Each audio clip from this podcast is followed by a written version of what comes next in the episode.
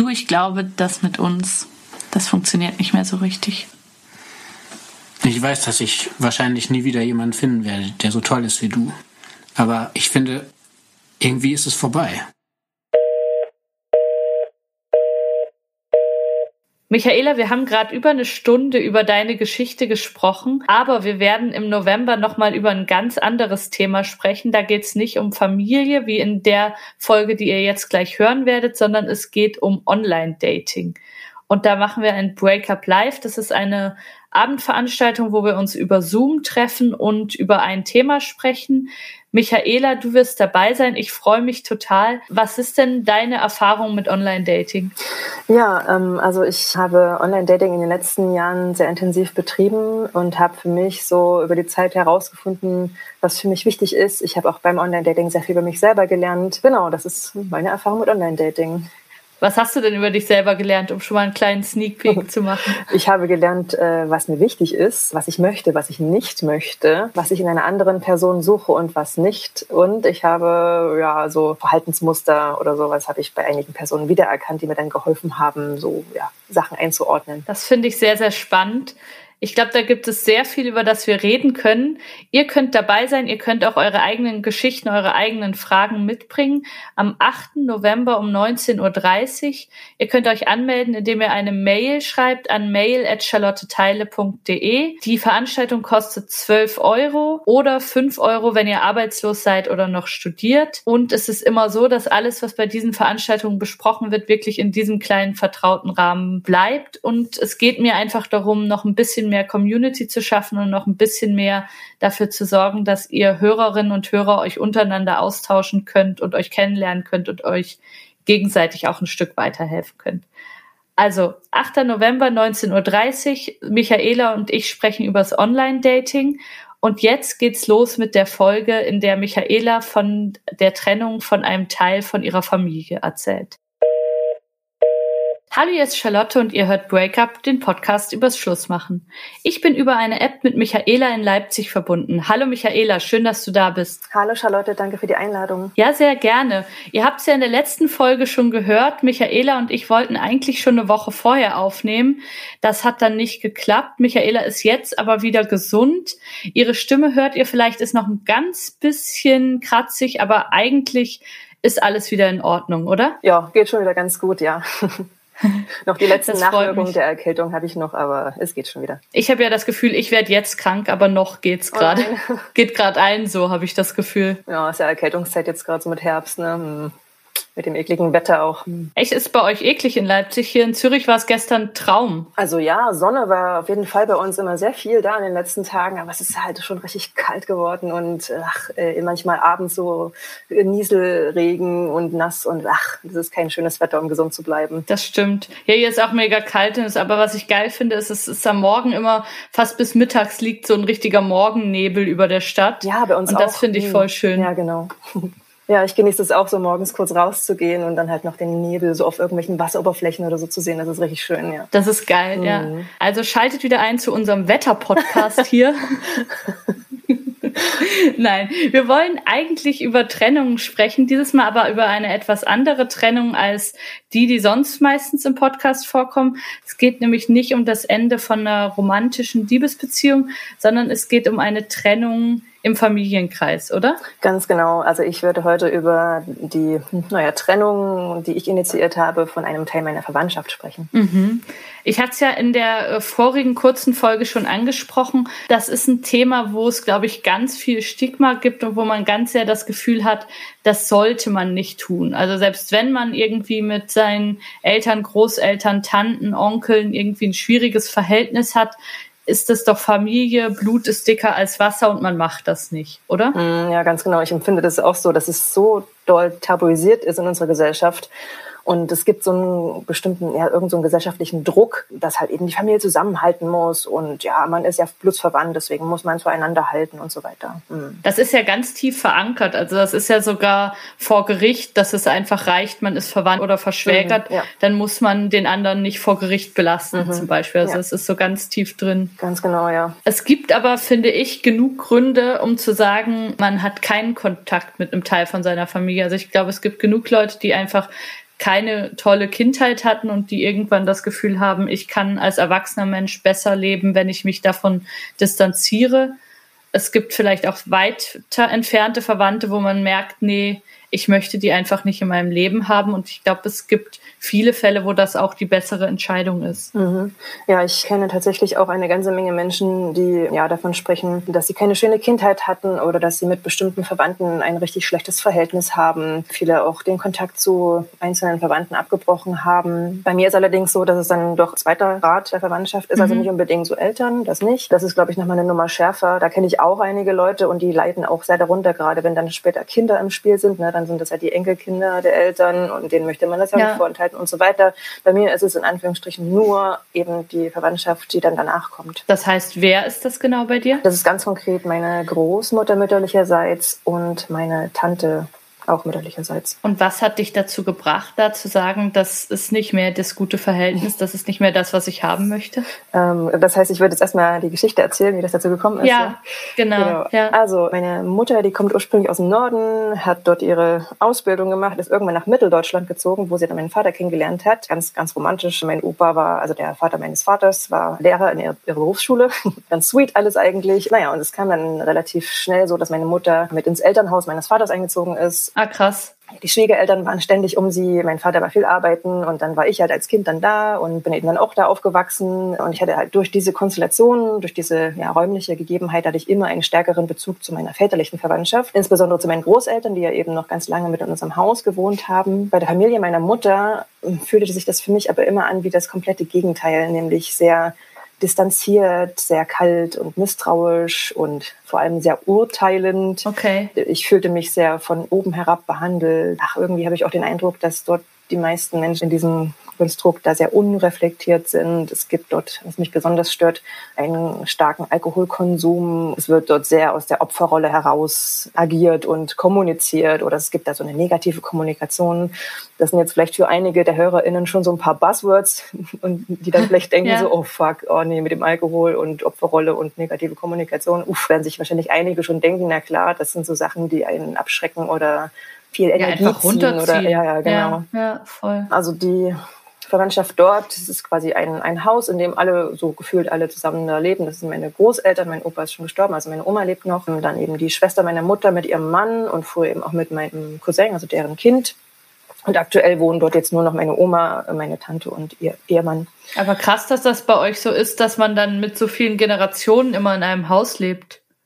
Sehr interessant. Hm, ja, ich weiß nicht, wie das kommt, aber irgendwie ist das wahrscheinlich so in der DDR. Also ich bin in der DDR groß geworden. Ähm, dass man, wenn man so das Privileg hatte, ein Haus zu haben, dann hatte man alle beisammen so. Ich habe das noch nie so wirklich hinterfragt, aber ich kenne tatsächlich auch sehr viele Freundinnen und Freunde, bei denen das ähnlich ist in der Kindheit, dass die ja Verwandtschaft irgendwie so ein bisschen zusammenwohnt oder in unmittelbarer Nähe oder so. Und wie war das für deine Mutter, da wegzuziehen aus diesem Familienverband und sich so quasi einem neuen anzuschließen? Mhm. Das ist ja auch interessant. Ja, meine Mutter hat noch eine Zwillingsschwester. Die ist als allererste ausgebrochen. Die ist quasi sofort sie konnte, hat sie das Weite gesucht, hat sich nur zwei Straßen weiter eine eigene Wohnung ungefähr so gefühlt gemietet. Und das war schon so der erste Aufreger in dieser Familie. Und für meine Mutter, also ich habe mit ihr so nur so grob mal drüber gesprochen, aber das, was ich herausgehört habe, war, dass für meine Mutter wahrscheinlich ja schon so ein was im, ja, beeindruckendes oder irgendwie sowas wie, ach Mensch, das will ich irgendwie auch. Meine Mutter war im Gegensatz zu ihrer Zwillingsschwester, also sie sind zweieiige Zwillinge, meine Mutter immer ja. sehr ja, klein und Mäuschen und meine Tante, die Zwillingsschwester, war halt sehr robust und sehr verteidigend und war so eher die Kämpferin. Das war dann auch später, als meine Eltern sich getrennt haben, auch so ein Ding, aber da kann ich ja später nochmal drauf kommen. Da habe ich nämlich auch noch einen Punkt dazu. War ja. das meine, meine Mutter wahrscheinlich so ein Ding, so wie, ach, irgendwie schon ein bisschen bewundernswert, aber ich weiß nicht wie und hm. Und vielleicht war dann auch so diese Ausbildung, die sie gemacht hat, ist ein handwerklich, also sie ist ähm, Lederfacharbeiterin, äh, ja. war das wahrscheinlich eine gute Gelegenheit, um von zu Hause rauszukommen. Ich weiß nicht ganz genau, wie das dann am Ende gekommen ist, dass sie nach Mitteldeutschland dann gegangen ist, sind ja schon so ein paar hundert Kilometer weiter weg. Aber für sie war das wahrscheinlich auch so ein Ding wie, oh, bin ich da endlich irgendwie raus aus diesem, ja. aus diesem Elternhaus, dieses, was auch sehr kontrollierend und sehr urteilend war damals schon. Ja. Es war auch ja, Gewalt mit dem Spiel und eben der starke Alkoholismus damals schon. Und das war für meine Mutter sicherlich eine Erleichterung, in ein anderes Umfeld zu kommen. Das ist ja schon eine heftige Familiengeschichte, auch wenn da schon so viel mhm. im Argen ist ja. irgendwie. Ich habe da leider mit meinen Großeltern nie drüber gesprochen. Ich weiß aber, dass meine Oma Fluchterfahrung hat. Also sie ist mit ihrer Mutter damals aus dem Memelland, das ist das Baltikum, nach Pommern geflüchtet. Und mein Opa, der hat eben sicherlich auch Weltkriegserfahrung. Ne? Ja, Oder klar. die Zeit danach eben. Ja, und sicherlich sind das Traumata, die da weiter weitergetragen werden und eben nicht aufgearbeitet wurden und dann eben an die nächste Generation immer weitergegeben werden. Ja. Das ist ein ganz interessanter Punkt. Also wer mal Lust hat von den HörerInnen, sich damit zu beschäftigen, vor allem über die mütterliche Linie werden sehr viele Traumata weitergegeben und ich glaube eben, dass ich als Enkelin quasi auch diese Fluchterfahrung in mir, also dieses Trauma irgendwie auf irgendeine gewisse Weise weitergegeben bekommen habe. Wie merkst du das? Naja, also ich weiß, dass eben äh, häusliche Gewalt bei meiner Mutter damals im Spiel war. Das war, da wurde quasi auf diese Weise das Trauma weitergegeben. Und ich leide an Depressionen und chronischen Schmerzen und bin eben schon seit vielen Jahren dabei, meine Traumata aufzuarbeiten. Und ich bin noch nicht an diesen Punkt gelangt, was genau das ist, aber ich weiß, dass ich die Traumata in mir trage. Ja. Es tut mir leid. Danke. Aber es ist vor allen Dingen auch krass, wenn man Sachen in sich hat, wo man sagt, das kann ich jetzt eigentlich nicht durch meine eigene Biografie begründen. Also wenn du sagst eben, ich hatte eigentlich eine gute Kindheit oh. und aus dem, was ich erlebt habe, ist das gar nicht zu erklären. Naja, aber es doch, ist trotzdem da. Es ist schon durch die Kindheit mit zu erklären. Meine Kindheit ja. war jetzt nicht besonders erfüllt und nicht so besonders herzlich mit meinen Eltern oder nicht so besonders ja. Äh, ja, erfüllend oder empowernd für mich als Kind. Das leider nicht. Also wahrscheinlich ja. ist es schon größtenteils das, ja. Ja. Mhm. Hast du Geschwister? Ja, ich habe eine große Schwester und eine kleine Schwester. Meine kleine Schwester ist meine leibliche. Und meine große ja. Schwester ist meine Halbschwester. Ähm, die habe ich allerdings erst kennengelernt, als sie 18 wurde. Da war ich, ich glaube, 14 oder 15. Auch das ist noch ein anderer Strang der Verwandtschaft, wo es auch ein bisschen verzwickt ist. Das ist die Ex-Frau meines Vaters, mit der er jetzt wieder verheiratet ist. Also ist alles ein bisschen verstrickt bei unserer Familie. Da ist wow, viele Jahre ja. sehr viel Hass im Spiel gewesen. Wir durften auch ganz lange meine Halbschwester alle nicht kennenlernen, weil das äh, ja, wurde gesagt, diese Familie ist böse und so weiter. Und jetzt bin ich mit meiner großen Schwester Best Friends und ich sage auch nicht Halbschwester, sondern sie ist meine Schwester und eigentlich bin ich mit ihr viel enger sogar als mit meiner leiblichen Schwester, irgendwie, weil wir mit einem geringeren Altersabstand einfach viel mehr teilen, als ich mit der kleinen Schwester teile. Ja, okay. Genau. Wow, das ist aber viel viel. Da ist viel, was ja, irgendwie sehr. passiert ist. Ja, es ist viel, was mit Familie bei mir zu tun hat. Viele ja, Kommunikationsissues und viele, ja, irgendwelche verwandtschaftlichen Beziehungen, die nicht so rosig sind. Ich könnte auch noch weitermachen bei den Brüdern meines Vaters, die sich auch alle nicht so grün sind, wo auch schlecht über andere gesprochen wird, wo viele Ismen im Spiel sind, also viele Rassismen und alles so Sachen, mit denen ich mich überhaupt nicht wohlgefühlt habe als Kind, genau. Aber eben, ich hatte es am Anfang so verstanden oder so für mich geordnet, dass quasi die Familie von deinem Vater die ist, mit der du dich sehr wohl fühlst und die Familie von deiner Mutter eher die, wo es Probleme gibt. Aber das scheint ein bisschen komplexer zu sein. Ganz oder? genau, ja. Also so grundlegend habe ich mich immer zu meinem Vater und zu seinen Eltern eben mehr hingezogen gefühlt und habe dort auch die Wärme erfahren, die ich mir sehr gewünscht habe. Zwar nicht in dem Maße, wie ich sie gebraucht hätte, und eben bei meiner Mutter nicht. Also weder von ihr selbst noch von ihrer Verwandtschaft. Aber die Verwandtschaft hast du trotzdem kennengelernt. Also die war schon Teil deiner Jugend. Genau, also äh, ich mache einfach mit der Geschichte mal weiter. Ja, gerne. Wir waren halt sehr oft zu Besuch. Also so zwei, dreimal im Jahr sind wir da oder vielleicht zweimal im Jahr sind wir hingefahren, wenn es sich ergeben hat, Sommerferien oder zu Weihnachten oder zu Ostern. Immer solche Anlässe, wo man sich denkt, ja, da könnte mal man die Familie besuchen und zusammen irgendwie ein paar Tage zusammen verbringen. Ich habe aber ja das als Kind schon, beziehungsweise als Kind gar nicht so gemerkt, sondern erst später verstanden, dass ich das Gefühl als Kind schon hatte, aber natürlich nicht verbalisieren oder irgendwie verstehen konnte. Nämlich habe ich mich als Kind immer schon so unwohl da gefühlt, wenn ich dort zu Besuch war. Also ne, das ist ein großes Haus mit zwei Etagen, mit Dachgeschoss und Keller und großer Garten dazu, also riesengroßes Grundstück. Ja, schön. Ja, eigentlich voll schön und ich mochte auch so, also einfach den Garten und so, das mochte ich immer total gerne und auch das Haus, das war immer für mich als Kind halt was zu entdecken, also das war halt einfach so ein großes Mysterium irgendwie, da gab es halt immer jedes Mal, wenn ich zu Besuch war, was Neues zu entdecken. Aber Schön. gleichzeitig habe ich mich dort immer so, ja, fehl am Platze gefühlt. Irgendwie habe ich, hab ich da nicht so, ja, nicht willkommen gefühlt. Dann habe dann irgendwann später verstanden, Warum? Also die Familie dort hatte kaum Bezug zu mir oder ich auch nicht zu ihnen. Und ich fühlte mich immer sehr fremd. Und wenn wir zu Besuch waren, dann hat sich auch nie so wirklich jemand mit mir beschäftigt. Also ne, ich kenne es jetzt inzwischen, weil viele aus meinem Bekanntenkreis und Freundeskreis haben Kinder und wenn dann die Kinder zu Besuch sind, dann freut man sich doch eigentlich und ich spiele dann auch mit den Kindern und äh, erzähle mit denen und so weiter. Aber wenn ich als Kind dort zu Besuch war, dann habe ich erstens beim Wiedersehen keine, keine wirkliche Freude auf deren Seite empfunden. Für mich war es halt alles aufregend, ne? wow, neue Umgebung für die nächsten paar Tage oder ein, zwei Wochen waren wir da immer da.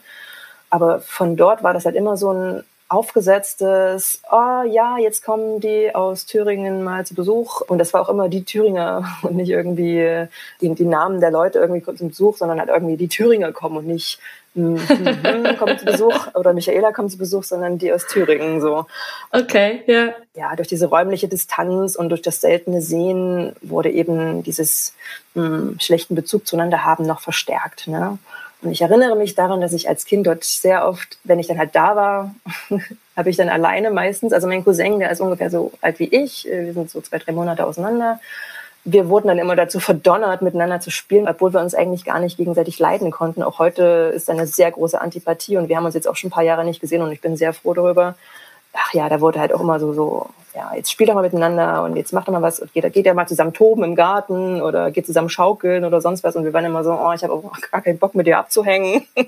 Oh, ähm, und dann äh, wurde halt einfach erwartet, dass ich mich schon irgendwie das, da betue oder ich muss äh, irgendwie mir selber so die Sachen suchen, mit denen ich mich jetzt beschäftige. Und meistens bin ich halt irgendwie heimlich durchs Haus gestreucht und habe mir so irgendwie so Bücherregale angeguckt oder irgendwie so so richtig zum Spielen oder was, was halt Kinder machen so in den verschiedenen Altersstufen. Irgendwie habe ich mich da nicht so wohl gefühlt. Oder ich saß halt ja.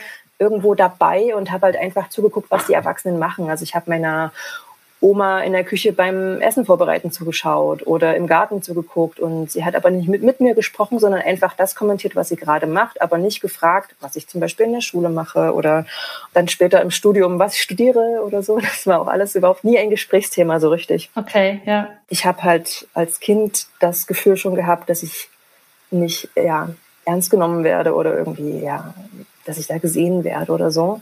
Und jetzt habe ich auch gerade schon meinen Cousin angesprochen. Mhm. Der klingt wunderbar. Der klingt ganz wunderbar. er ist halt dort ständig da gewesen als Kind. Also er ist dort aufgewachsen in diesem Haus und meine Großeltern hatten ihn vor der Nase und haben halt immer gesehen, Kind und was er dann schon alles kann als Kind oder so eine Sachen.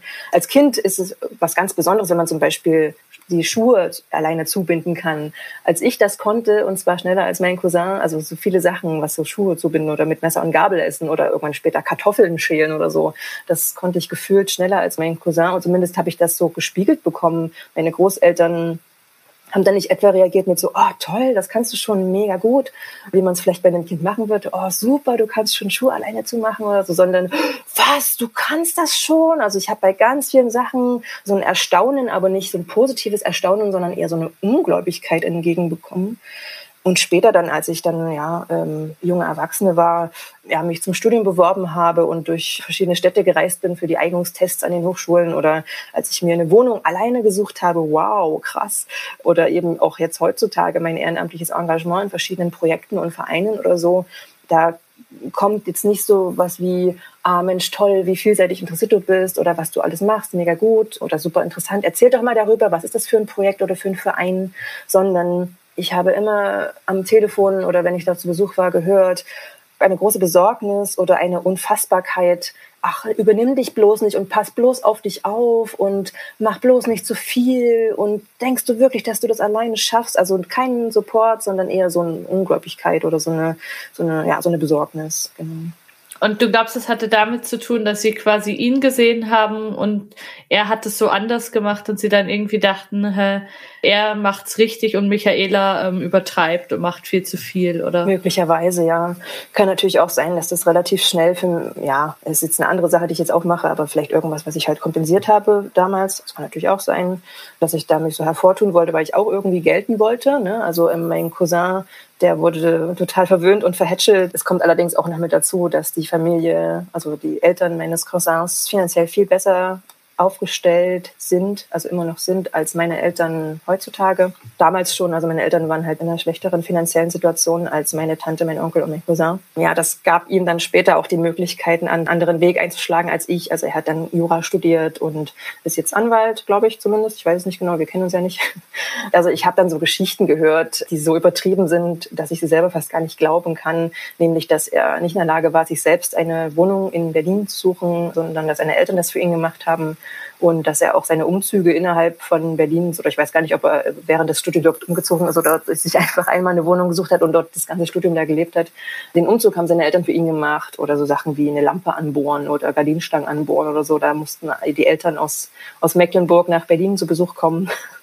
Ähm, ja. Und so Sachen, wo ich mir denke, what, das kann ich mir gar nicht vorstellen. Das ist vielleicht für viele auch nicht vorstellbar, aber für ihn war das halt einfach so, dass halt die Eltern, die machen das schon so. Na, ich brauche mich ja nicht mühen. Und das hat mich halt auch so wütend gemacht. Dann, ne? Da dachte ich so, Mensch, ihr erhebt ihn so als was ganz Besonderes. Es hieß auch immer ganz oft, der Junge, der soll es gut haben, nur das Beste für den Jungen und so. Und es ist vielleicht auch so ein Ding, dass halt eben Jungs in der Gesellschaft halt mehr wert sind als Mädchen. Das kann natürlich auch sein. Also schon im jungen Alter sogar schon. Ähm, das kann natürlich auch sein, aber es hat mich halt so unglaublich wütend gemacht, sodass ich halt auch, ja, dann immer mehr Sachen auch für mich gefunden habe, warum ich äh, da zu ihm vor allem keinen Kontakt mehr haben wollte oder ja. Okay, ja. Also ich habe mich so, um das zusammenzufassen, ich habe mich dort halt nicht gesehen gefühlt oder verstanden gefühlt oder gewertschätzt gefühlt und habe halt immer gesehen, dass andere Sachen mehr wert sind als das, was ich mache und dass halt ja niemand so wirklich Interesse hatte für mein Leben, was mich bewegt. Also auch so Gedanken, die mich bewegen, so später in der Pubertät oder so irgendwie. Gut, da hat man vielleicht doch nicht so wirklich Bock mit der Verwandten zu sprechen, aber dann irgendwann danach, ne, wenn man halt so jung erwachsen ja. ist oder so, dann möchte man ja doch auch mal schon mal drüber sprechen, ne, was einen so ja, bewegt. Sicher. So, aber das war halt alles nicht drin, außer mit der Zwillingsschwester meiner Mutter, die ja wie gesagt schon sehr äh, früh das Weite gesucht hat. Mit der habe ich eine ganz andere Bindung, äh, skurrilerweise. So, sie ist halt ganz anders als diese die Menschen, die da zusammen in diesem Haus wohnen. Ja, ich habe mich stattdessen halt von diesen Menschen so beurteilt und bewertet gefühlt und habe dann halt auch immer nur so oberflächlichen Smalltalk mit denen geführt, so über, weiß ich nicht, ja, also Wetter oder irgendwie politische, oh, das ist auch noch ein anderes Thema.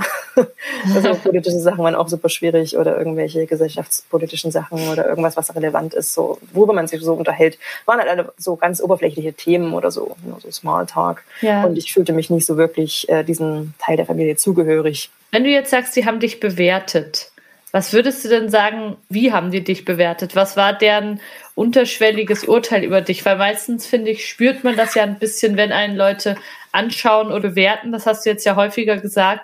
Dann spürt man ja auch so ein bisschen, was das Urteil sein könnte. Was glaubst du denn, was der Blick auf dich war? Möglicherweise vielleicht die Erwartung, dass ich so ein Leben führe wie meine Mutter, dass ich dann irgendwann einen Partner habe und Kinder bekomme brav und ruhig bin und schön meine schulischen Leistungen erbringe und später halt einen angesehenen Beruf ergreife. Möglicherweise war es das, ja. Und ich habe äh, ja relativ schnell durch alles Mögliche, was man so in der Pubertät dann auch macht, zu verstehen gegeben, dass ich mich nicht irgendjemandem unterordnen möchte oder irgendwie fügen möchte, sondern dass ich so mein Ding mache. Ne? Ja. Also zum Beispiel, dass ich dann mich äußerlich auch sehr stark abgegrenzt habe, also durch Tätowierungen und Piercings oder sowas. Das war dann auch relativ ein, ein großer Aufreger ja dann später eben, dass ich dann eigenständig in eine ganz andere Stadt gezogen bin, um zu studieren und so weiter, obwohl halt in unmittelbarer Nähe zu meinem Elternhaus auch eine Universität gewesen wäre, wo ich dann auch, wie mein Cousin, dann jedes Wochenende hätte nach Hause fahren können und meine Wäsche zu Hause hätte waschen können oder so.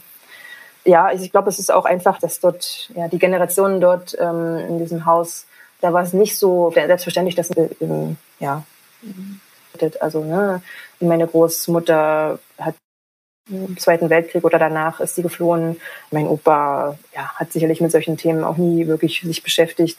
Und meine Tante, die hat dann auch relativ schnell einen Partner gehabt und hat geheiratet und eben auch sehr früh ein Kind bekommen. Also meine Mutter war 19, als sie mich bekommen hat. Ich glaube, meine Tante, Ach, meine Tante ist, ja. glaube ich, so zwei, drei Jahre älter, als sie meinen Cousin zur Welt gebracht hat. Das sind, glaube ich, keine Generationen, für die das so selbstverständlich ist, dass man so wie heute sich als junge Frau selbstständig ein Leben aufbauen kann. Mit 19 ein Kind kriegen ja, ist ja voll, voll krass. auf jeden Fall. Wie ist es denn dann weitergegangen? Wie lange hast du gebraucht oder was hat dazu geführt, dass du gesagt hast, ich möchte eigentlich keinen Kontakt mehr haben? Mhm.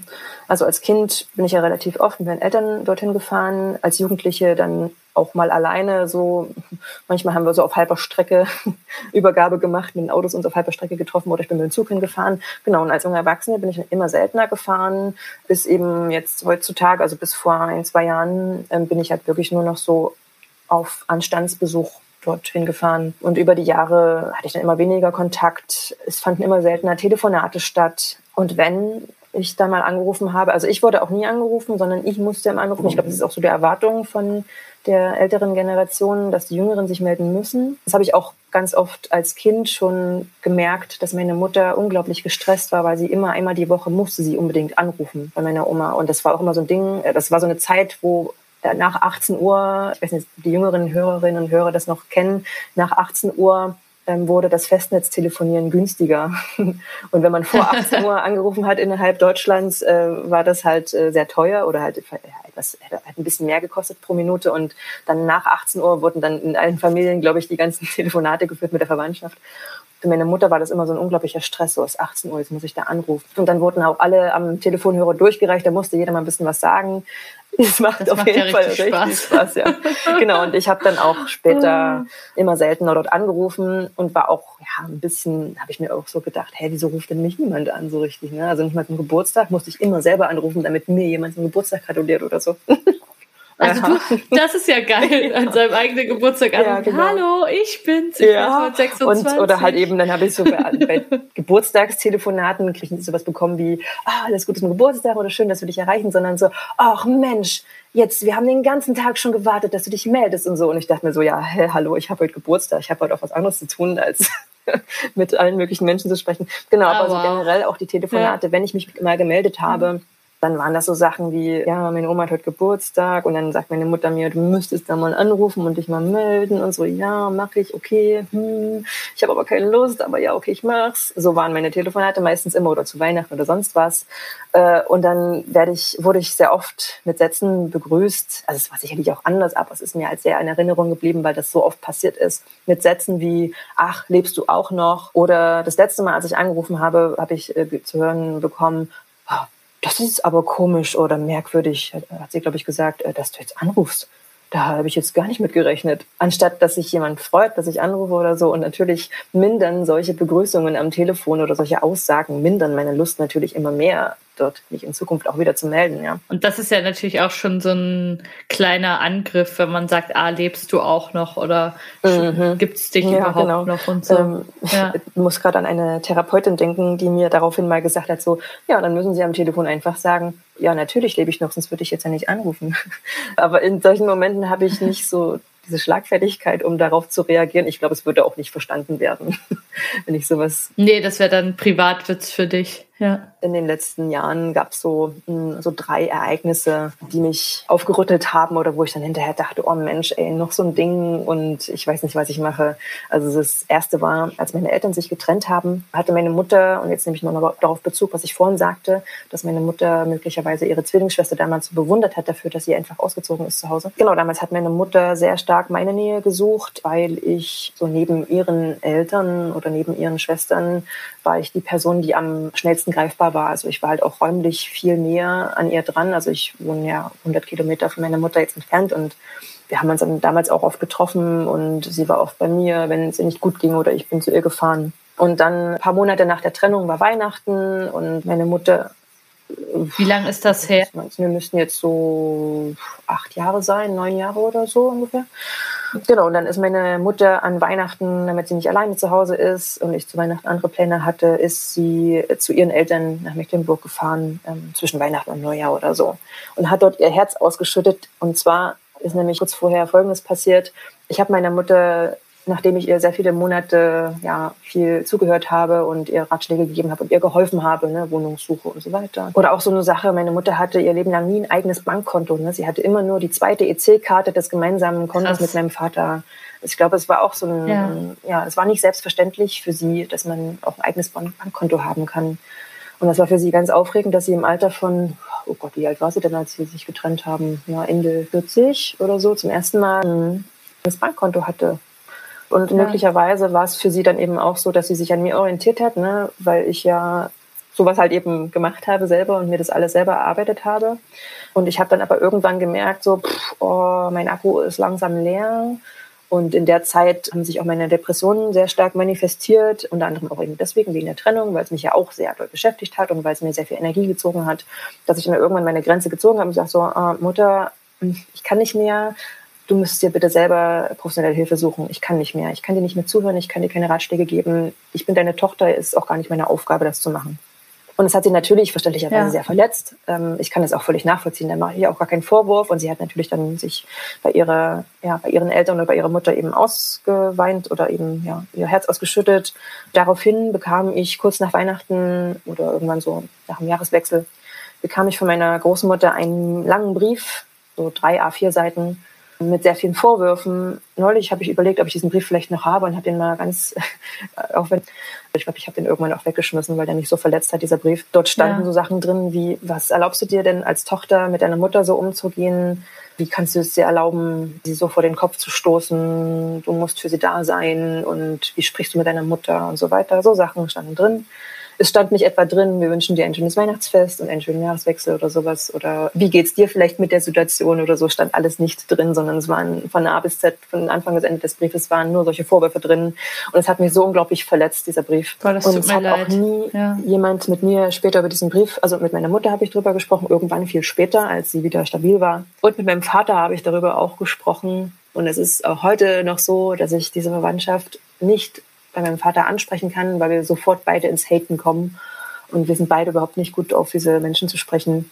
Deswegen unterlasse ich das auch immer. Aber damals, ich kann mich daran erinnern, dass ich meinem Vater von diesem Brief erzählt habe und er war so wütend. Er war so wütend. Also das ich weiß gar nicht, was da passiert ist, als meine Oma diesen Brief verfasst hat. Genau, ich habe aber auch sie nie drauf angesprochen auf diesen Brief. Ich war so sauer und habe gedacht, okay, das lasse ich jetzt einfach mal so stehen. Und es kam niemand eine Entschuldigung oder irgendwas oder ein Verständnis oder es hat niemand nachgefragt, wie es mir denn mit der Trennung inzwischen geht oder sowas, gar nichts. Es wurde einfach so totgeschwiegen.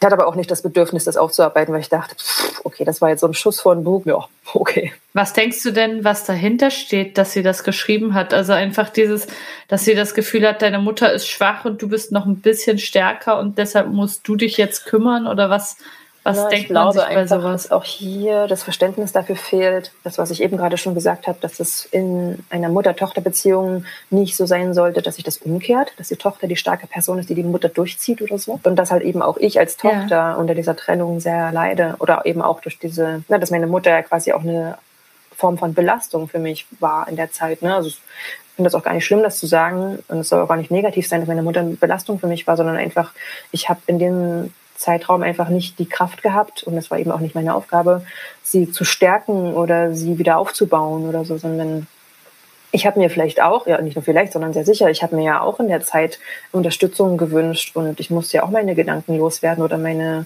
Ängste und alles, was es mit mir gemacht hat. Ja. ja. Du hast jetzt eben eine halbe Stunde von dieser Familie erzählt. Das ist natürlich nicht, dass ich jetzt da irgendwas Qualifiziertes sagen könnte, aber es klingt eben so, als ob dieses, dass Familie mhm. das Wichtigste ist und alle mhm. immer zusammenhalten müssen, ja. als ob das sehr hochgehalten würde. Und wenn du in diesem Moment sagst, hier bin ich aber jetzt ein Individuum und hier ist meine Grenze erreicht und ich mag nicht mehr, dass das nicht geht. Also, dass das irgendwie so, so eine Art genau, Verrat das fast schon ziemlich gut auf den Punkt. Da hast du recht, ja. Mhm das war einfach so ein Unding, dass halt eine Person aus der Familie ihre eigenen Bedürfnisse höher stellt, als äh, das Familienkonstrukt gewahrt wird oder so. Ein paar Jahre später hat dann mein Opa seinen 80. Geburtstag gefeiert.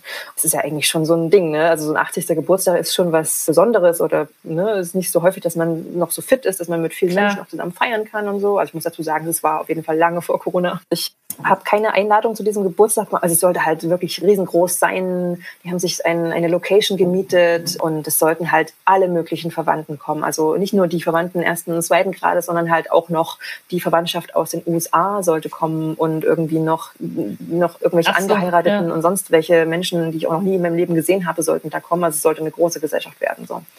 Und ich habe für diesen Geburtstag, für diese Feier, habe ich keine Einladung bekommen, sondern diese Einladung wurde nur so formlos in so einem Nebensatz, also zumindest habe ich es von meiner Mutter nur so gehört, ich weiß es nicht aus erster Hand, aber meine Mutter meinte so, dass diese Einladung nur so nebenbei am Telefon in so einem Nebensatz ausgesprochen wurde. Ach ja, übrigens, an dem und dem Wochenende, ja, wenn ihr Zeit habt, kommt doch, kommt doch mit gerne rum oder so, ne? Auch sowohl meine kleine Schwester als auch ich wurden halt nicht irgendwie explizit eingeladen, sondern so, ja, kommst du auch so. Äh, und das war meiner Mutter auch schon ja. so ein bisschen zuwider irgendwie. dass sich auch sehr gewundert, dass sie halt nicht irgendwie eine Karte bekommen hat. Also ich lege jetzt keinen Wert auf irgendwelche Förmlichkeiten, aber so ein 80. Geburtstag, wo auch so entfernte Verwandte eingeladen werden, ist doch schon eine große Nummer, dass man halt auch sich die Mühe machen kann und vielleicht schöne Einladungen verschicken kann. Also wirklich per Post verschickt oder irgendwie so. Das fand halt alles nicht statt. Und es war, im Nachhinein hieß es so, äh, naja, ach so, also naja, wäre schon schön gewesen, wenn ihr irgendwie alle, auch die beiden Schwestern, also meine, die beiden Töchter von meiner Mutter, wenn die beiden Töchter noch mitgekommen wären, wäre auch schön gewesen. Im Nachhinein war halt nur meine Mutter da und meine Schwester und ich nicht. Und meine Mutter und ich haben darüber gesprochen und wir waren irgendwie alle so ein bisschen ja, verdaddert, äh, zumal halt eben mein Cousin hat eine Einladung bekommen. Und natürlich hat er eine bekommen, der gute Junge. Oh, ist echt gemein, ich sollte vielleicht nicht so über ihn sprechen. Genau, und da habe ich auch so gedacht, hm, bin ich äh, auch schon jetzt so nicht mehr Teil der Verwandtschaft also werde ich schon nicht mehr als Teil der Verwandtschaft gesehen und dass es irgendwie, dass ich es wert wäre, dass eine Veranstaltung einlädt. Ja, genau. Und also eher so eine kleine Nummer, aber trotzdem hat es irgendwie einen, ja, einen Eindruck in mir hinterlassen, dass ich da zu sowas äh, nicht bedacht werde. Ja, ich glaube, das ist halt was, wenn alles gut ist in der Familie, dann würde man sowas nicht mal bemerken. Mhm. Also dann würde das quasi reichen, dass man einfach ja, sagt, sowas, ja, ihr kommt mh. doch sicher auch. Aber wenn halt eh schon irgendwie so ein komisches Gefühl da ist und man nicht weiß, ob man mhm. überhaupt noch erwünscht ist und so, dann zahlt mhm. das natürlich voll also darauf ein. Vielleicht dazu, als mein Vater ein paar Jahre nach der Scheidung wieder geheiratet hat und ich habe zu ihm und seiner jetzigen Frau halt ein sehr gutes Verhältnis. Selbst von den beiden habe ich eine persönliche Einladung per Post bekommen zur Hochzeitsfeier. Und das fand ich total rührend. Und äh, da hätte es mir, nee, hätte mir auch nicht gereicht, wenn mir am Telefon jemand sagt, so, oh, wir heiraten in dem Wochenende, kommst du auch, sondern ich habe mich so tierisch gefreut über diese Karte, wo die wirklich mit Liebe gestaltet war oder so.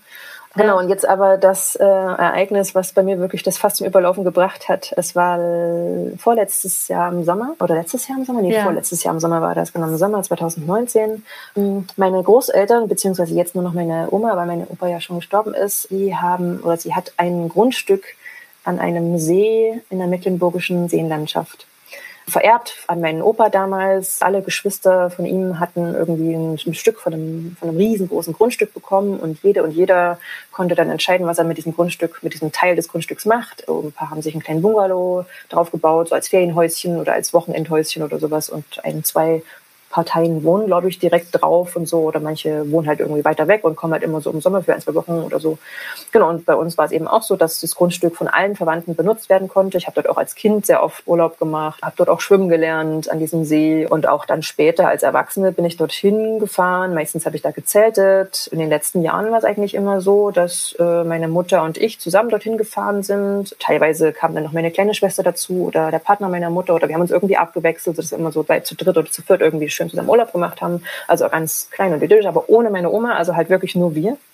Man sollte sich halt innerhalb der ja. Absprechen, wer wann Urlaub hat und wer wann vielleicht im Sommer dort ein, zwei Wochen hinfahren möchte. Und es hat eigentlich immer ganz gut geklappt. Im Gegenzug übernimmt man da so ein bisschen Grundstückspflege, also Rasenmähen, Schilf schneiden und so eine Sachen sauber machen und alles und sowas. Kann das quasi umsonst nutzen. Ne? Dieses Ferienhäuschen, was meine Großeltern sich dort auf dieses Grundstück gebaut haben, ist zwar ans Frischwasser, aber nicht ans Abwasser angeschlossen. Äh, das heißt, unter diesem Haus ist so ein großer ja, Wasser- oder ähm, ja, Tank, wo halt eben das Abwasser ja. und alles Mögliche aufgefangen wird und der wird dann. Also so Plumpsklo-mäßig. Nee, es ist bisschen, schon, es ist schon alles mit Wasserspülung, also es ist schon alles so, es fließt schon alles durch Rohre ja. ganz normal ab. Man kann normal duschen, man kann das Waschbecken benutzen und das Klo nutzen und so weiter, aber es ist halt nicht an, an das Abflusssystem angeschlossen, sondern es ist halt ein großer Tank, der das alles auffängt. Und der wird dann eben so, ja, Pi mal Daumen, einmal im Jahr muss der so abgepumpt werden. Ich weiß nicht, wie viele Kubikmeter der fasst, aber ungefähr so einmal im Jahr ähm, wird der abgepumpt. Irgendwann stand diese Behauptung im Raum, der Tank wäre immer voll, wenn ich dort Urlaub gemacht habe mit meiner Mutter wurde irgendwie überall herum erzählt und alle haben das irgendwie behauptet. Und meine Mutter und ich waren total verdutzt, wie dieses, wie das auf einmal so in die Welt kam. Jedenfalls habe ich äh, in dem Jahr, letztes, vorletztes Jahr im Sommer, habe ich meine Großmutter angerufen und gefragt, so hier, ich würde gerne mit zwei FreundInnen durch Mecklenburg ein bisschen reisen und wäre es möglich, dass wir da vielleicht ein, zwei Nächte dort irgendwie pennen könnten? Wir würden auch Rasen mähen und sowas, ne? Wäre das möglich? Dort auf dem Grundstück, die anderen, die da wohnen, die kenne ich auch und die sind alle ganz lieb und so weiter und die kennen mich, ist alles ganz easy. Aber trotzdem wollte ich halt offiziell, also ich wollte nicht einfach ungefragt dorthin, ich weiß auch, wo der Schlüssel versteckt ist und so weiter, aber ich wollte einfach nicht ungefragt hin, sondern habe halt eben offiziell vorher meine Oma, äh, bei meiner Oma um Erlaubnis gefragt. Rechtlich ja. gehört ihr das ja. Und ich habe sofort dieses Argument mit diesem Tank, mit diesem äh, Ab Abwassertank vorgehalten bekommen und so, ja, wer soll das denn ihr könnt doch da nicht jetzt Urlaub machen, ihr könnt doch da jetzt nicht den ganzen Tag duschen, ihr könnt doch nicht den ganzen Tag dort das Wasser, äh, diesen Wassertank volllaufen lassen. Wie stellt ihr euch das denn vor? Was soll das denn? Das ist doch kein Hotel. Und ich dachte mir so, okay, uh, wohin, wohin geht das denn jetzt hier so? Ähm, also sie fingen halt an, mich zu beschimpfen, was mir denn einfiele. Und ich war dann, ja, oder was ich mir herausnehme. Und ja, ich war halt super verletzt Krass. und erschrocken über diese Reaktion. Also ich habe natürlich damit gerechnet, dass sie vielleicht sagte, ach so, hm, eher nicht, weil wir wissen ja nicht, wer diese anderen beiden Personen sind. Das hätte ich verstanden. Aber dass diese, dieses Argument mit dem Wassertank, das war, glaube ich, einfach nur so ein, so ein, so ein Prinzipding. Also ich, oder vielleicht war das in mein, im Kopf meiner Oma so manifestiert, dass es wirklich so ist, dass ich immer dafür sorge, dass dieser Tank voll ist und dass andere dann eben quasi nicht mehr äh, dort Zähne putzen und duschen und aufs Klo gehen können. also was halt nicht so ist. Also ich wüsste nicht, wann ich dort jemals irgendwie so krass viel Wasser verbraucht haben sollte, dass dieser Tank unter diesem Haus voll war. Ähm, ganz im Gegenteil habe ich mal mich mit der Verwandtschaft, die dort noch auf dem Grundstück noch nebenan wohnt, haben gesagt, so nee, als eben ne, meine Tante und mein Onkel und so weiter, als die da waren, da war der Tank voll.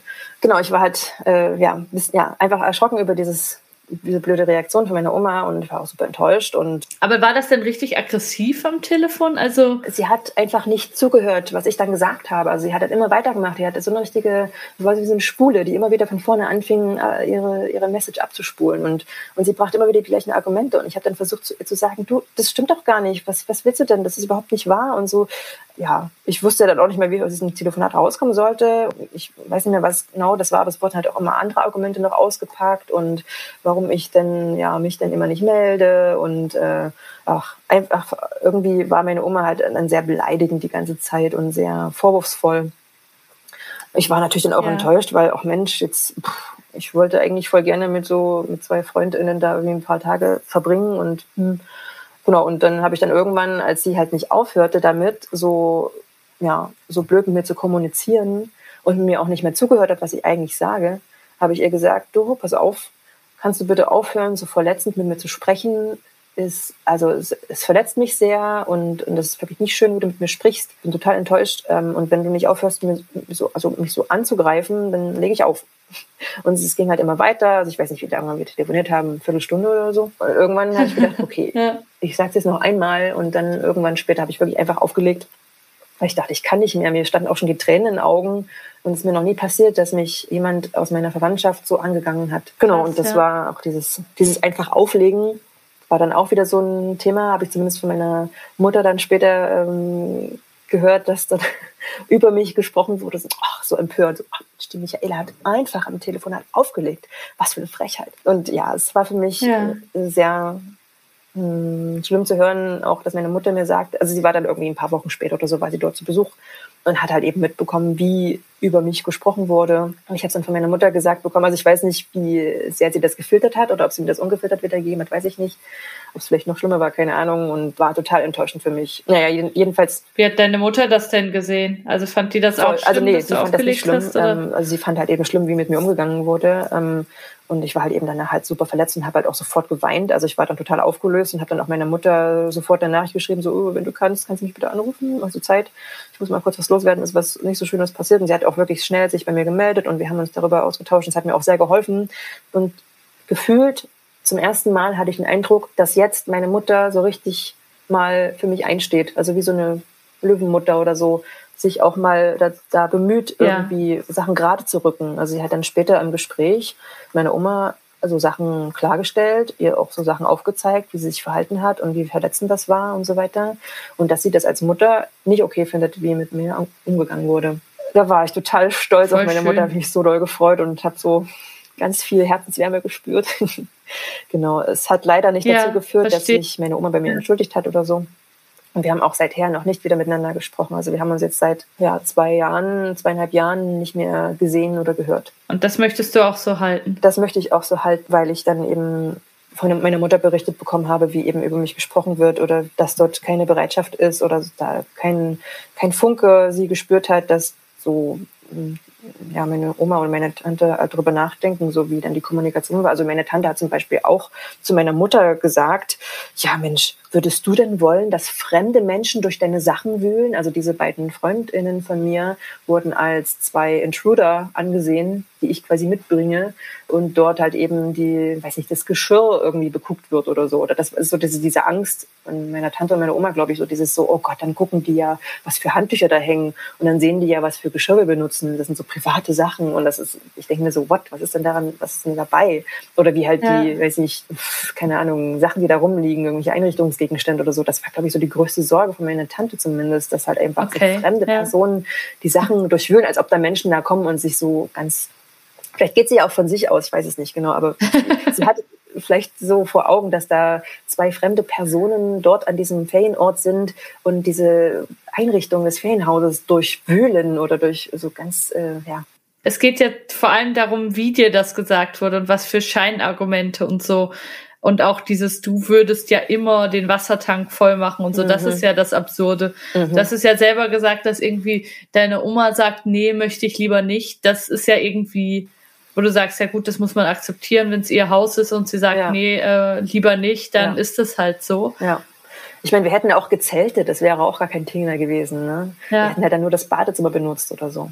Aber eben, dass sie dich so beschimpft hat und so angegangen ist und so beleidigt hat, das ist ja das, was irgendwie, wo man auch merkt, das habe ich in meiner letzten Podcast-Folge mit der Anastasia, haben wir da länger drüber gesprochen, dass es ja oft um andere Dinge geht. Mhm, also man genau, spricht über den um Wassertank. Den damals. Genau, ja, genau. Und das habe ich, habe ich das Gefühl, dass das bei deiner Oma und dir da auch so ist. Geht nicht um den Wassertank unter dem Ferienhaus, sondern mhm. es geht eigentlich um was anderes. Mhm. Und anstatt darüber zu sprechen, ist man dann in so einer Scheindiskussion und das kann sich ja dann auch besonders also besonders ätzend gestalten, weil man dann äh, zusätzlich dazu, dass man irgendwie verletzt ist und irgendwie ja über was reden müsste, redet man dann über was anderes und ist noch verwirrt und verdattert und denkt, das kann doch nicht sich ernsthaft sein, dass die mir vorwirft, ich würde da jeden Tag zwei Stunden duschen und so.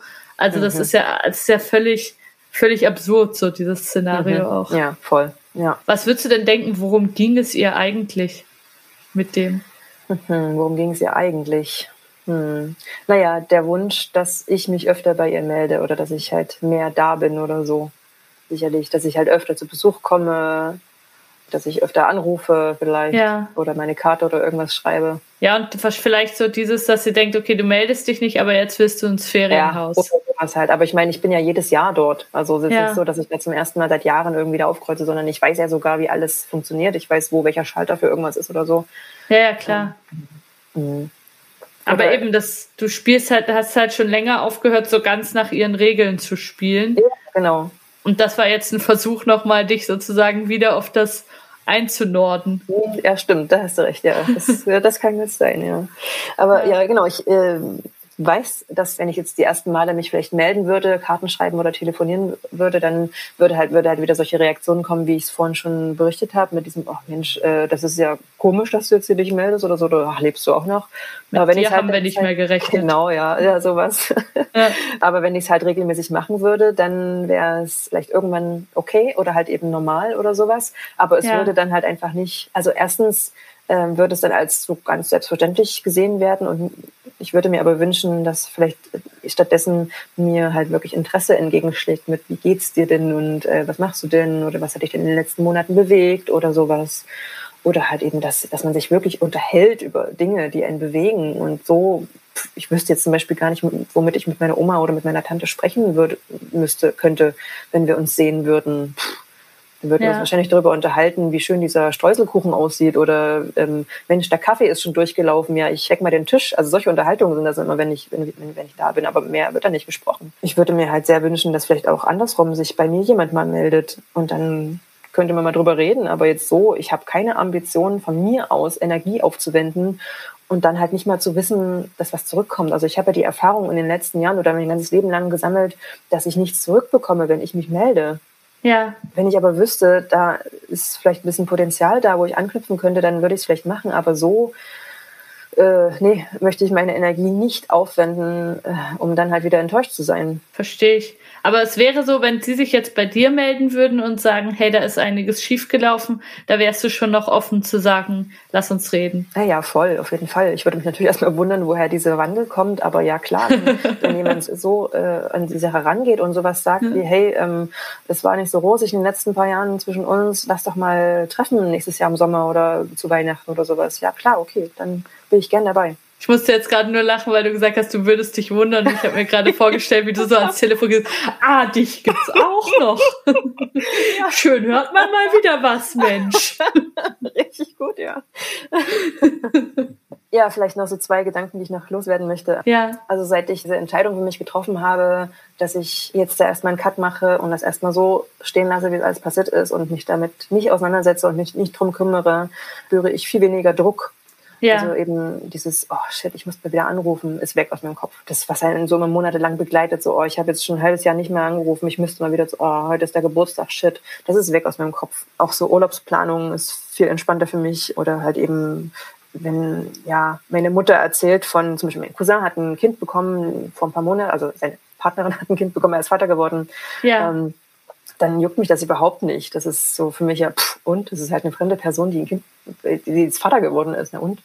Ähm, ja. Und sie hatte mich halt auch gefragt, ob ich denn mit auf die Glückwunschkarte draufgeschrieben werden soll. Ich so, äh, nee, sorry, ich kenne diese Person nicht. Ich weiß nicht, wer das ist. So, deswegen nee. Und das ist für mich völlig so, so okay zu sagen nein. Oder ähm, ja, genau das alles, ähm, dass halt einfach viel weniger Druck ist, dass ich da viel weniger mir selber so auch dieses, ja, diesen Druck selber mache und so, ach Mensch, du müsstest aber eigentlich deine Pflichten als Enkelin, Cousine oder sonst was nicht äh, erfüllen. Ja. Ähm, aber andererseits, was mich doch hin und wieder mal beschäftigt, ist eine andere Sache, nämlich, äh, was ist, wenn meine Oma stirbt, also sie ist auch schon sehr alt, was ist denn dann? Fühle ich mich dann schlecht, weil ich vielleicht den Kontakt nicht mehr zu ihr gesucht habe? Oder bin ich dann doch wieder unter Druck, weil wenn die Beerdigung dann ist oder sowas, ist das dann wieder so ein, ja, so ein Anstandsbesuch, den ich dann ableisten muss. Und was ist, wenn ich das nicht mache? Sind dann die anderen vielleicht noch krasser enttäuscht, weil so, ja, eine Beerdigung ist schon noch was anderes. Klar, ja. Oder ist es vielleicht auch so, dass ich dann auf dieser Beerdigung bin und dann gar nichts empfinde? Ist es dann was Schlechtes oder ist es dann okay? Bin ich dann vielleicht auch für meine Mutter eher als Stütze mit dabei und lasse sie nicht alleine dorthin fahren? Oder bleibe der Sache fern, weil es mir eh nichts bringt oder weil ich da nichts zu suchen habe oder weil ich mich nicht willkommen fühle?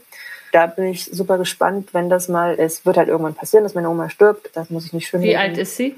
Uh, das weiß ich ehrlich gesagt nicht, aber um die 80 ist sie auch schon. Und wie alt bist du? Ich bin 34. 34, ja. Genau, und aber so ganz generell, damit habe ich mit meiner Mutter auch noch nicht drüber gesprochen. Vielleicht sollte ich das mal tun, mal in einem ruhigen Moment. Also meine Mutter und ich haben jetzt nicht besonders, ist vielleicht schon ein bisschen daraus hervorgegangen, nicht so ein besonders inniges Verhältnis. Also wir tauschen uns sehr wenig aus über Sachen, die uns bewegen oder Sachen, die mich ja auch als Tochter von ihr bewegen, was mich im Leben beschäftigt oder sowas oder eben solche Gedanken zu, ähm, wie ist es denn für dich als meine Mutter, wenn ich mit deiner Familie breche? Wie fühlt sich das für sie dann halt an? Wie, wie ist es vielleicht für sie allgemein und wie ist es denn für sie, wenn sie zu Weihnachten oder zu irgendwelchen Anlässen dorthin fährt zu Besuch und aber mich nicht mitbringt? Meine kleine Schwester ist manchmal mit dabei ja. aber ich nicht. Und wie ist es denn, wie fühlt sich das für sie an? Ne? Sie hat quasi noch diese große Tochter, die sich äh, nie meldet und die halt ihr eigenes Ding macht und die nicht mal den Anstand hat, mit zu Besuch zu kommen. Ist es vielleicht für sie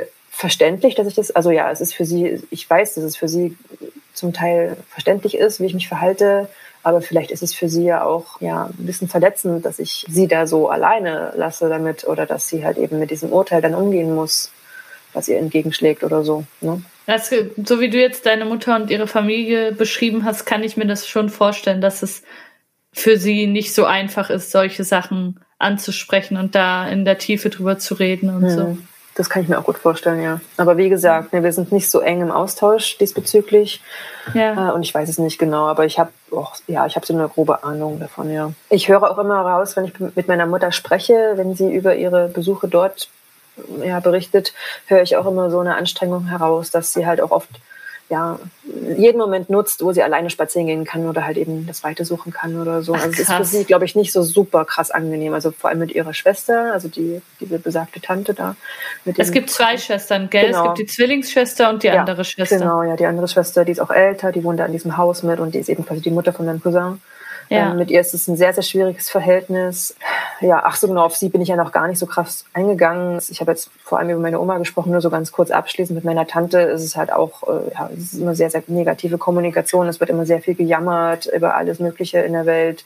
Und ich teile mit ihr auch sehr wenig oder beziehungsweise weiß sie auch genau wie meine Oma auch gar nicht, was ich mache und wie es mir geht oder so. Oder es wird aber auch nicht nachgefragt und so. Und es kommen dann immer so, so Jammer, Jammerantworten, so, ach, es ist alles so schlimm und so. Diese Opferrollen-Kommunikation, die mir sehr viel Energie zieht und mich einfach nur so runterzieht, ja.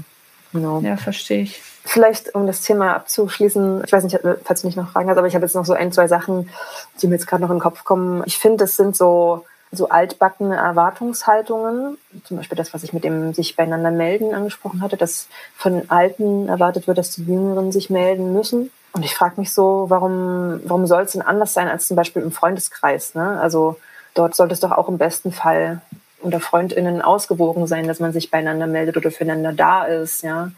Warum soll es denn anders sein? Und nur weil man blutsverwandt ist, muss man miteinander auskommen können oder eine andere Person ertragen können oder so.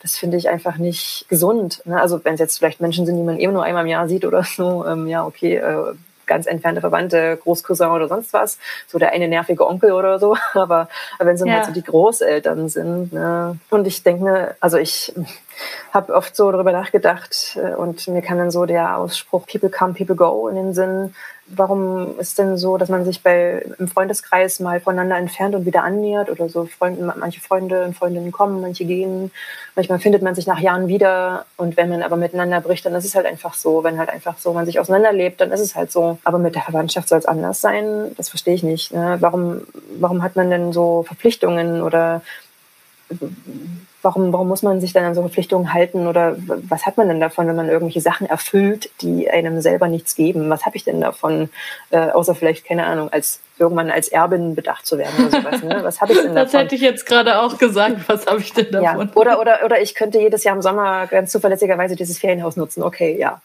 Ja, zum Beispiel. Aber ich habe menschlich nichts davon. So, ich habe zwischenmenschlich nichts davon. Wenn mir keine Wärme und Interesse entgegenschlägt, dann, dann investiere ich so viel in diese Verbindungen, aber kriege nichts raus davon.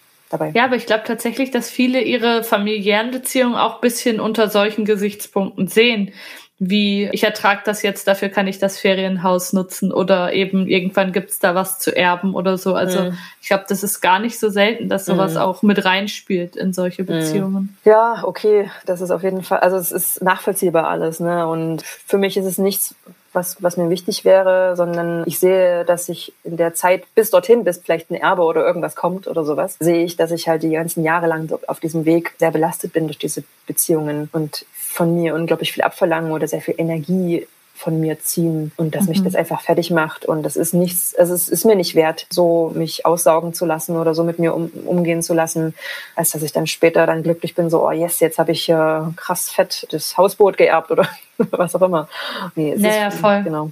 Stattdessen lebe ich so eher nach dem Prinzip der selbstgewählten Familie. Ne? Also ich habe viele enge Freundinnen, mit denen ich sehr viel teile und sehr, sehr eng bin. Auch viele Kinder im, im Bekannten- und Freundeskreis. Und es fühlt sich manchmal so, wenn ich mit, ich habe zum Beispiel so ein befreundetes Pärchen, die haben jetzt ein kleines Kind und er hat aus einer früheren Beziehung zwei große Kinder. Und mit denen habe ich jetzt die letzten zwei Weihnachten schon verbracht. Das heißt, ich war mal zum Essen dort Voll und habe einen schönen Abend verbracht und so. Und es hat sich so ein bisschen angefühlt wie so eine kleine Familie. Ja. Äh, und das ist für mich ein äh, sehr schöner Ersatz das finde ich auch schön. Und ich finde auch den Gedanken schön, dass du sagst, warum kann ich eigentlich an Familie nicht ungefähr ähnliche Maßstäbe anlegen wie an Freundschaften? Also warum kann das nicht auch so sein, dass man irgendwie eben auch danach geht, mit wem verbringe ich gerne Zeit und mal kommt man irgendwie näher zusammen und mal merkt man so, gerade haben wir uns irgendwie nicht so viel zu sagen und ist auch okay. Also warum muss das so doll anders sein, als es sonst in freundschaftlichen Beziehungen ist? Ja, es ist, man wird dann quasi als die abtrünnige Person abgestempelt, wenn man sich nicht irgendwelchen verwandtschaftlichen ja, Bindungen oder irgendwelchen Verpflichtungen oder irgendwas so, so unterordnet oder beugt oder so. Ja, ja ich finde, was, was auch noch interessant ist an deiner Geschichte, also ich glaube, dass dafür, dass das deine Großmutter und deine Tante und dein Cousin sind, die manche Leute kennen diese Art von Verwandten vielleicht auch gar nicht so gut. Also ich habe einige Freunde, die haben mit ihrer ihrer weiteren Verwandtschaft außerhalb ihrer Kernfamilie sowieso ganz wenig zu tun, aber für dich sind das doch sehr nahe Menschen eigentlich gewesen und deshalb ist es auch so ein mhm. großer großer Schritt und so ein großer Bruch auch. Hm, ja, die waren halt eben in meiner Kindheit sehr, sehr präsent, also halt eben präsent im Sinne von, wir sind da halt immer hingefahren. Es war so selbstverständlich, dass wir im Sommer oder sonst wann immer hingefahren sind und haben sie dort besucht. Deswegen waren die schon für mich immer da. Also es ist, trotz dessen haben wir uns ja immer sehr selten im Jahr gesehen, das stimmt schon, aber irgendwie waren sie da und es war halt immer dieser unausgesprochene Grundsatz mit, wir sind doch eine Familie und äh, wir müssen doch zusammen irgendwelche Sachen zusammen aushalten oder wir müssen füreinander da sein und sowas irgendwie. Wir gehören doch irgendwie zusammen oder sowas. Es war alles so unausgesprochen, so ein Ja, das ist, glaube ich, ein ganz großer Schlüssel, um zu verstehen, was da schiefgelaufen ist, ist dieses unausgesprochen und irgendwie selbstverständlich, aber dann ist auch die Frage, verstehen vielleicht doch alle irgendwie ein bisschen was anderes und ist es doch gar nicht so selbstverständlich? Also ich glaube, dieses unausgesprochen, ob das jetzt eben Familienbeziehungen sind oder romantische Beziehungen oder so, das ist was, was total gefährlich ist und wo total viel Sprengkraft auch drinne liegt, wenn man mhm. Sachen einfach nicht kommuniziert und denkt, das ist doch klar, wie sich alle zu verhalten haben. Ja, wir sollten alle viel mehr kommunizieren. auch, in, auch in romantischen Paarbeziehungen. Kommunikation ist der Schlüssel. Absolut, genau. ja. Vielen Dank, dass du diese Geschichte mit uns geteilt hast, Michaela. Ich ja, fand es mega gerne. interessant. Ich könnte jetzt noch lange darüber sprechen, auch weil ich eben Familienkonstrukte und so total spannend finde. Also ganz viele Sachen, die du jetzt erzählt hast, da werde ich, glaube ich, noch länger drüber nachdenken. Also ob das jetzt dieses mit deinem Cousin ist, der irgendwie auf einem ganz anderen Level steht als du oder wie deine Mutter sich da einfügt und irgendwie zwischen dir und ihrer Familie irgendwie beide so ein bisschen verstehen kann und irgendwie dazwischen ist. Das finde ich alles sehr, sehr spannend. Und ich glaube, dass auch viele, die jetzt zugehört haben, doch das eine oder andere auch bei sich wiedererkannt haben. Also das ging mir auf jeden Fall so, dass ich auch manche Dinge daraus total gut nachvollziehen kann oder einfach total interessant finde. Jetzt würde ich trotzdem die letzte Frage, die ich immer stelle, mhm. noch gerne stellen. Und zwar gibt's was, was du deiner Oma gern noch sagen wollen würdest? Ich würde meiner Oma gerne sagen, dass ich sehr gerne eine, dass ich sehr gerne ihre Geschichte wüsste.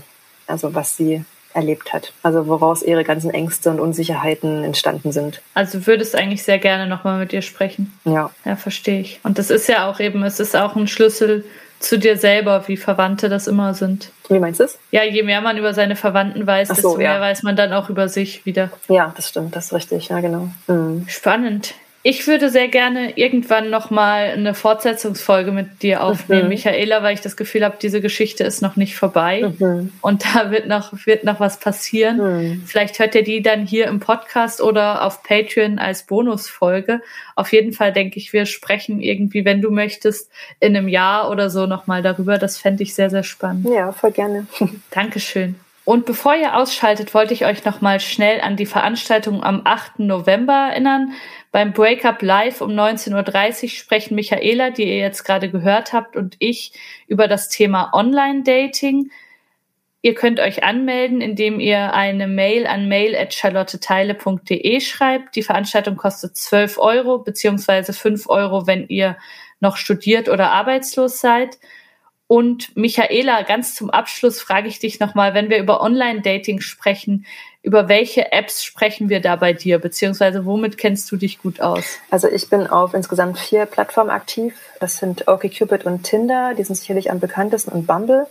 Die kennen sicherlich mhm. auch sehr viele und bei Field. Das ist die kenne ich nicht. Ein unbekannteres, äh, eine unbekanntere Plattform. Soll ich kurz sagen, was es ist? Ja, unbedingt. Äh, Field ist eigentlich eine Plattform, wo sich Pärchen mit einer weiteren Person oder mit einem anderen Pärchen zusammenfinden können. Es finden dort aber auch ganz viele One-on-One-Verbindungen statt. Und diese Plattform, die ist insbesondere auf sehr explizite Kontakte, also auf äh, manchmal nur ausschließlich sexuelle Kontakte aus. Voll interessant. Field heißt mhm, Genau, wie das Feld, aber mit, mit Doppel-E. Ist sie nur in Deutschland oder ist sie überall glaub, auf der Welt? Nationale Plattform, ja. Okay, voll spannend. Das schaue ich mir gleich mal an. Dankeschön. Ich freue mich total, mit dir über Online-Dating zu sprechen. Und ihr habt jetzt schon gehört, Michaela kennt sich wirklich gut aus. Und ich glaube, das wird ein richtig cooler Abend. Seid dabei, schreibt mir. Und jetzt macht's gut. Ciao, ciao.